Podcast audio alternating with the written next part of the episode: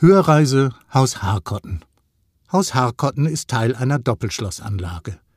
Einmalig im Münsterland liegen hier dicht aneinander auf der östlichen Seite die barocke Anlage Schloss von Ketteler und westlich davon, abgewandt, das klassizistische Herrenhaus Haus Harkotten von Korff.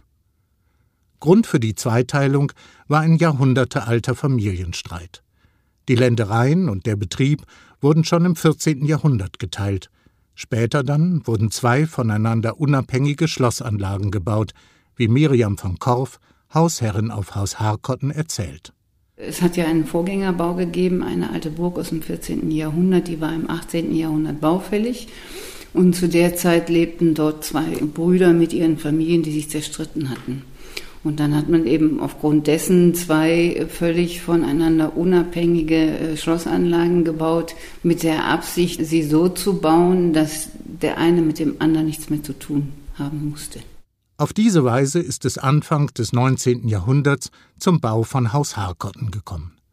Über die Familie, den Architekten und die Umstände des Baus weiß man heute sehr viel, unter anderem durch die Arbeit eines wissenschaftlichen Beirats. Miriam von Korff? Das war ein Ehepaar, Friedrich Anton und Rosine von Korff. Und dieser Friedrich Anton von Korff hat den Auftrag gegeben, dieses Haus hier, dieses neue Haus auf den äh, Grundmauern der alten Wehrburg zu erbauen, also unter Einbeziehung noch nicht baufälliger Substanzanteile. Das ist aber jetzt dann auch erst rausgekommen, ähm, dass eben noch große Teile dieses Hauses noch Bestandteil der alten Burg sind. Friedrich Anton von Korff war nach langen Bildungsreisen politisch sehr aktiv. Er war Regierungsrat, erst unter den Franzosen und später dann zur Zeit der Preußen. Seine Frau Rosine hat sich um den Haushalt gekümmert, um ihre Kinder und das Personal. Haus Harkotten diente als Rückzugsort für die Familie. Es wirkt eher schlicht und zurückgenommen, fast intim. Und das war auch so beabsichtigt. Dieses Haus wurde ausschließlich für die Familie gebaut und auch genutzt. Man kann es auch daran erkennen, ähm, dass auch ganz viel so an sanitären Anlagen geplant war. Und das weist also alles darauf hin, ähm, dass man hier wirklich gewohnt und gelebt hat und weniger äh, wie in dem anderen Schloss, in dem barocken Schloss, was ja auch 50 Jahre früher gebaut wurde. Ähm, das ist eben sehr zu repräsentativen Zwecken gebaut worden. Und äh, das unterscheidet die Häuser also ganz bestimmt. Harkotten wird seit dem 14. Jahrhundert von der Familie durchgängig bewohnt. Die Familie bewohnt heute die oberen Stockwerke, die untere Ebene ist, nach einem sensationellen Fund, für die Öffentlichkeit zugänglich. 2013 hat man bei Renovierungsarbeiten hinter mehreren Tapeten und Farbschichten in der Belle Etage historische Wandmalereien wiederentdeckt, die noch aus der Entstehungszeit des Hauses, also aus den Jahren 1814 bis 1816 stammen.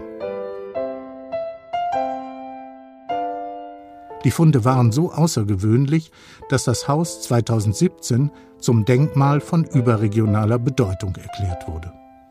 Die Wandmalereien stammen von dem westfälischen Maler Philipp Bartscher. Er war nicht nur ein außergewöhnlicher Künstler, sondern auch ein pfiffiger Unternehmer. Er gestaltete im Auftrag des westfälischen Adels die Innendekoration ihrer Schlösser. Bartscher war sehr erfolgreich. Er entwarf die Wanddekorationen und führte künstlerisch besonders wertvolle Motive selbst aus. Den Rest übernahmen seine angestellten Künstler. Durchaus üblich für die damalige Zeit. Auf diese Weise konnte die Wanddekoration besonders effizient ausgeführt werden. Über zehn Jahre dauerte die aufwendige Restauration der Wandgemälde auf Haus Hartkotten. Für uns war wichtig, das Original zu retten und wieder sichtbar zu machen, es so wenig wie möglich zu verletzen durch die Freilegungsarbeiten, aber ähm, nicht dann hinzugehen und eine Posterlandschaft zu malen, sondern tatsächlich diesen reduzierten Zustand so zu belassen, wie wir ihn vorgefunden haben. Und das ist schon enorm viel. Und das Ergebnis ist beeindruckend. In fast allen Räumen sieht man auf dem Putz farbenfrohe Bilder, Friese mit Pflanzenmotiven, idyllische Szenerien mit Burgen und Klöstern und Landschaftsdarstellungen, stellenweise angereichert mit exotischen Motiven, zum Beispiel asiatische Vögel im ehemaligen Schlafzimmer der Eheleute. Miriam von Korff?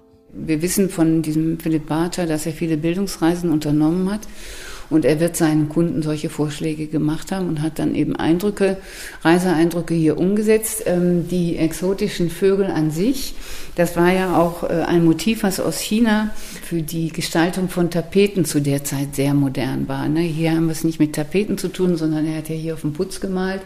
Äh, aber es war einfach ein Motiv, was sehr beliebt war. Und Vögel sind ja ähm, bei den Chinesen oder in der chinesischen äh, Mythologie immer das Symbol für die Fruchtbarkeit.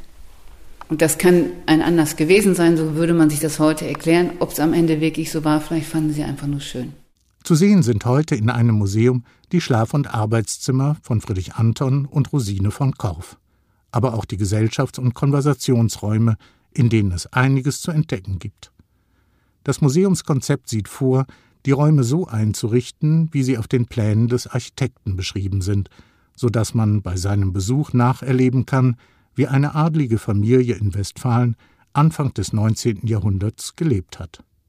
Und da eben auch noch so viel an Exponaten vorhanden ist, also angefangen über Möbel, aber auch über private Dinge wie Reiseuhren oder eine ganze Siegelsammlung oder historische Glaspokale, Uniformen, Orden, das ist eben alles im Haus noch vorhanden und dafür war es auch wichtig, diesen wissenschaftlichen Beirat an unserer Seite zu haben. Jeder Einzelne hat sein Spezialgebiet, äh, konnte das zugeordnet werden und kann auch dann dementsprechend äh, passend ausgestellt werden.